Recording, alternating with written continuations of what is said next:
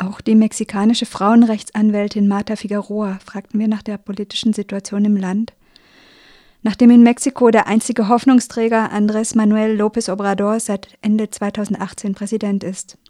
Marta Figueroa ist Mitbegründerin des Kollektivs Colem aus San Cristobal de las Casas in Chiapas.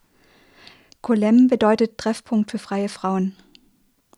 Das Kollektiv besteht seit 1989 und wurde als Antwort auf mehrere Vergewaltigungen in der Stadt San Cristobal gegründet. Marta Figueroa ist die Anwältin in diesem Kollektiv. Und sie ist Mitbegründerin des Nationalen Zivilgesellschaftlichen Observatoriums für Feminizide, des Observatorio Ciudadano Nacional del Feminicidio. Ein Zusammenschluss feministischer Organisationen in Mexiko, die in verschiedenen Bundesstaaten aus der Zivilgesellschaft heraus die immensen Zustände der Morde an Frauen aufzeigen und benennen, was von offizieller politischer Seite einfach kaum geschieht. Marta Figueroa arbeitet seit 30 Jahren zu Frauenrechten. Das Kollektiv Colem hatte lange ein Beratungszentrum geführt, in dem Betroffene von Vergewaltigung eine sensible und solidarische Unterstützung bekommen medizinisch, psychologisch, was Sozialansprüche angeht und Rechtsbeistand. Die rechtliche Arbeit besteht in der Vertretung der Opfer und in der Einwirkung auf den gesetzlichen und politischen Rahmen auf der Grundlage der feministischen Debatten und der Genderperspektive. Der Arbeit des Kollektivs ist es zum Beispiel zu verdanken, dass im Bundesstaat Chiapas Gewalt in der Ehe im Zivilrecht in den 1990er Jahren überhaupt als, als Straftatbestand anerkannt wurde. Vom Kollektiv Colem und dem Observatorio de Feminicidios aus begleitet Martha auch indigene Frauen und Familien von ermordeten Frauen auf dem Land vor Gericht. Familien, die keine Mittel hätten, eine Anwältin zu bezahlen. Sie präsentiert unter anderem Klagen vor dem Interamerikanischen Gerichtshof in Washington, wenn Mexiko sich weigert, Verletzungen von Frauenrechten zu verfolgen. Ihr Instrument ist, Frauenrechte als Menschenrechte darzustellen und so die Durchsetzung einzuklagen. yo creo que igual tiene que ver como con esto de qué temas estamos trabajando este 25 de noviembre. Nun, ich denke schon, dass all das mit den Themen zu tun hat, die wir am 25. November auf die Tagesordnung setzen. Und jedes Mal bringen wir unsere Sorgen auf die Tagesordnung. Nicht umsonst gibt es ja die internationale Bewegung der 16 Aktionstage, die wir auch hier organisieren. el año pasado estábamos ya enfrentando, digamos, porque no era continuando, sino enfrentando Im letzten Jahr waren wir auf Konfrontation mit der neuen Regierung. Denn nach einem Jahr sahen wir, dass es nicht viel Interesse gab und einige unserer Fortschritte ausgebremst wurden. Es gab hohe Erwartungen gegenüber Andrés Manuel López Obrador, denn das Innenministerium nahm eine brillante Frau ein, die auch, wenn sie nicht als Feministin bekannt war, doch Sensibilität gegenüber unseren Themen zeigte, vor allem gegenüber dem Thema Femizide. Hier steigt die Zahl weiter stark an. Gegenüber der Politik ist uns die Frage des öffentlichen Haushalts wichtig. Haushaltsplanungen, die mit der Thematik zu tun haben, die für Frauen relevant sind, beginnen nämlich zu verschwinden. Fördermittel für Mechanismen und Institutionen, die aus der organisierten Zivilgesellschaft hervorgegangen sind, werden verringert oder eingestellt. Vor allem für die Arbeit der organisierten Frauen in den Menschenrechtsbewegungen und auch für die Frauen der feministischen Bewegung.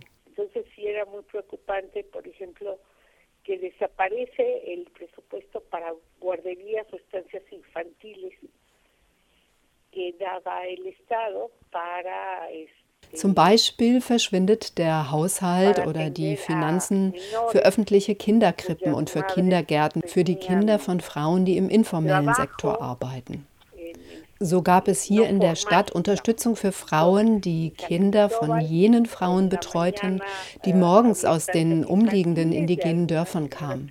Die Kinder bekamen zwei warme Mahlzeiten und Unterstützung bei den Schulaufgaben. Manche waren sehr klein, vielleicht zwei Jahre. Sie wurden betreut, während ihre Mütter ihren Beschäftigungen nachgehen konnten. Diese und auch die öffentlichen Kinderbetreuungsangebote wurden gekürzt, offiziell mit dem Argument, dass sich zu viele Einrichtungen in illegitimer Weise durch die Gelder bereichert hätten. Es gab tatsächlich Vorfälle, in denen Betrug vorlag. Doch es gab keine wirklichen Untersuchungen. Die Regierung stellte kurzerhand alle Fördergelder ein für die öffentliche Kinderbetreuung. Und sie verabschiedete ein neues Programm, das den Menschen direkt Gelder zukommen lassen sollte.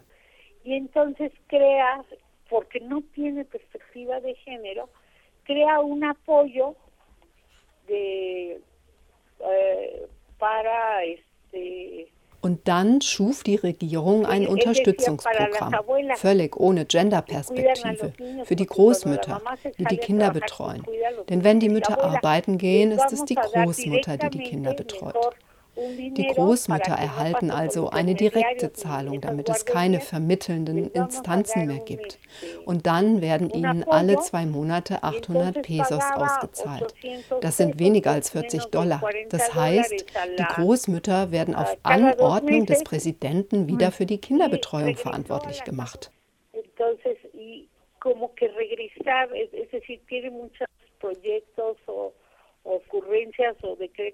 das ist wie ein Rückschritt. Die Regierung hat viele solcher Projekte lanciert, in denen Frauen wieder in sehr traditionelle Rollen gedrängt werden und die ihnen nicht weiterhelfen, sich weiterzubilden oder zu studieren und so weiter. En esas estábamos peleando presupuestos, programas,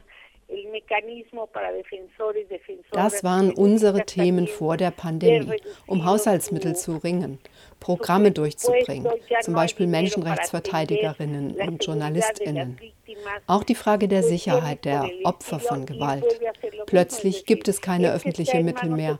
Mit ein und derselben Begründung, die Initiativen seien alle korrupt. Das Geld soll deshalb also direkt an Betroffene ausgezahlt werden. Doch wir sehen darin eine Planlosigkeit und Rückschritte gegenüber Organisationsprozessen, die wir schon erreicht hatten.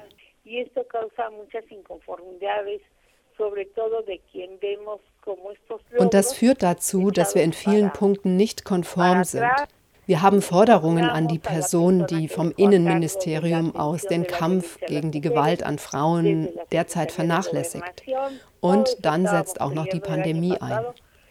Das sind dieselben Probleme. Manche verstärken sich, aber sie bleiben durch die Isolierung verborgen. Die Schließung der Institution während des Lockdowns war für die juristische Arbeit furchtbar das Eingeschlossensein zu Hause, die große Unsicherheit, die Nachlässigkeit des Gesundheitswesens. Und da hilft es nicht, sich auf die korrupte Regierung der Vorgänger zu berufen. Man muss ja auch sagen, dass es bemerkenswerte Entwicklungen gab. Die Luftverschmutzung war dramatisch vermindert. Und auch gab es bei der Wasserversorgung durchaus Verbesserungen.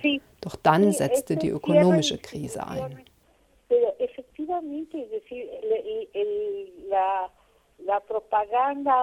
Diese Propaganda, bleib zu Hause, damit, damit du dich nicht ansteckst, impliziert doch, dass du ein Zuhause hast, wo man Susana Distancia, also Abstand halten kann oder überhaupt ein Zuhause hat. Wovon lebst du, wenn du nicht rausgehen kannst als Verkäuferin oder von irgendeiner anderen Arbeit?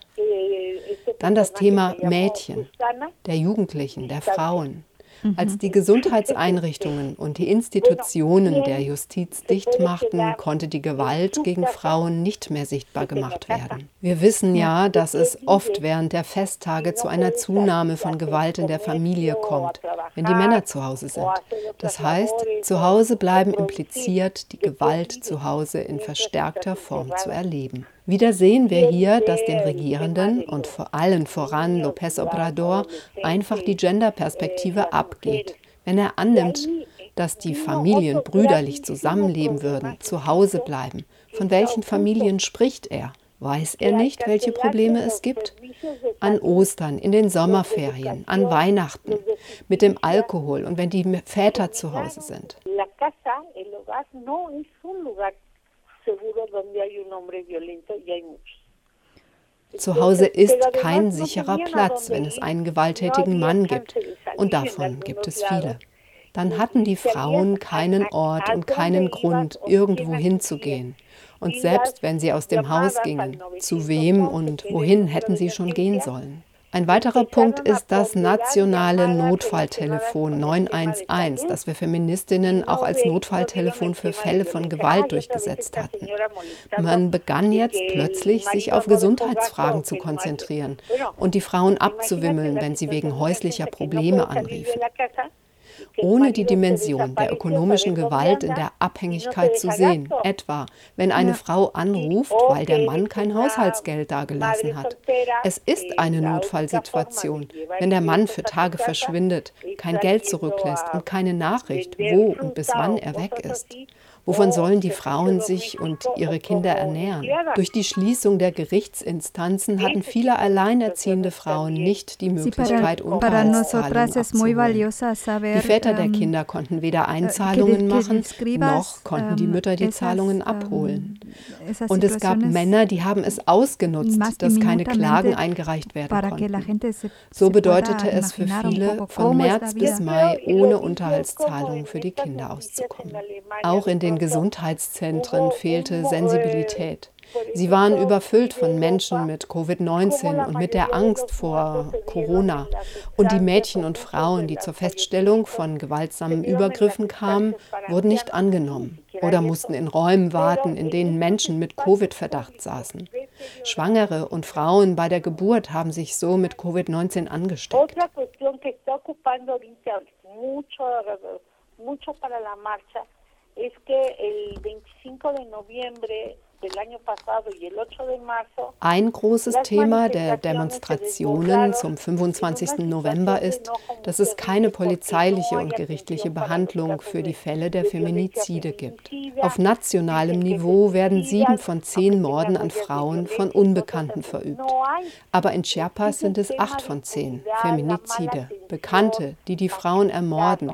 Von diesen acht sind sechs Partner, der Ehemann, der Ex-Mann, der Vater der Kinder. Auch grassieren in Chiapas Morde an älteren Frauen, wegen Erbangelegenheiten, wenn die Frau Land oder Haus besitzt.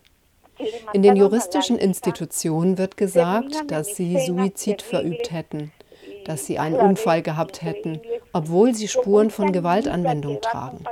Die schlechte Aufnahme, also die kaum vorhandenen Anzeigen der vorgebrachten Fälle in den Institutionen und die Straflosigkeit gehen weiter, oft aus einer rassistischen und machistischen Einstellung des Personals heraus, Vorurteilen sozialer Schichten gegenüber, besonders wenn die Anklägerinnen Frauen sind, wenn sie die Schwester oder die Tochter ermordet haben.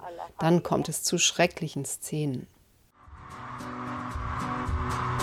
Yo todo lo incendio, yo todo lo rompo. Si un día algún fulano te apaga los ojos, ya nada me calla, ya todo me sobra. Si tocan a una, respondemos todas.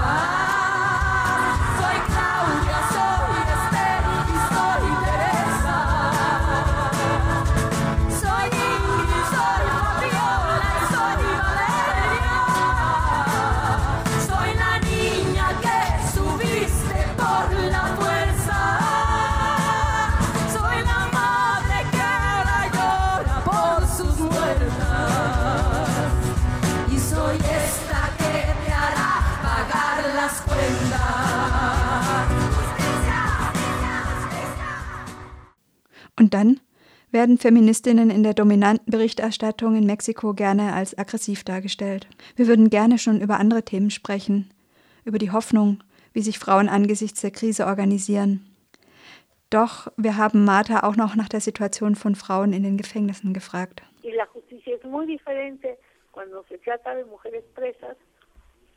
ver los casos, el Comité Cereza presenta a diferencia del Freiburg, que fue una hoja y otro link para Die Justiz ist eine andere, wenn es sich um Frauen handelt.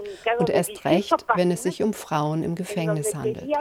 Die Frauen in der Menschenrechtsorganisation Comité Cereza und auch das Centro Fray Bartolomé de las Casas haben angesichts des Lockdowns ein 18-seitiges Papier herausgegeben, das bessere Bedingungen für die Verhafteten fordert, das den Frauen im Gefängnis von San Cristobaldo mehr Nahrung gegeben wird, Wasser, dass sie mit ihren Angehörigen telefonieren dürfen. Denn in dem Moment, in dem die Institutionen geschlossen wurden, wurden auch die Besuche der Familien im Gefängnis verboten. Und eine Frau, die keinen Besuch hat, hatte auch nichts zu essen. In den Institutionen kommt es zu unglaublichen Szenen, wie zum Beispiel im Falle eines Mädchens, das mit ihrer Großmutter die Kommission der Menschenrechte in Mexiko-Stadt aufsucht. Sie wurde abgewiesen und hat daraufhin mit einer Graffiti-Dose die Fassade besprüht.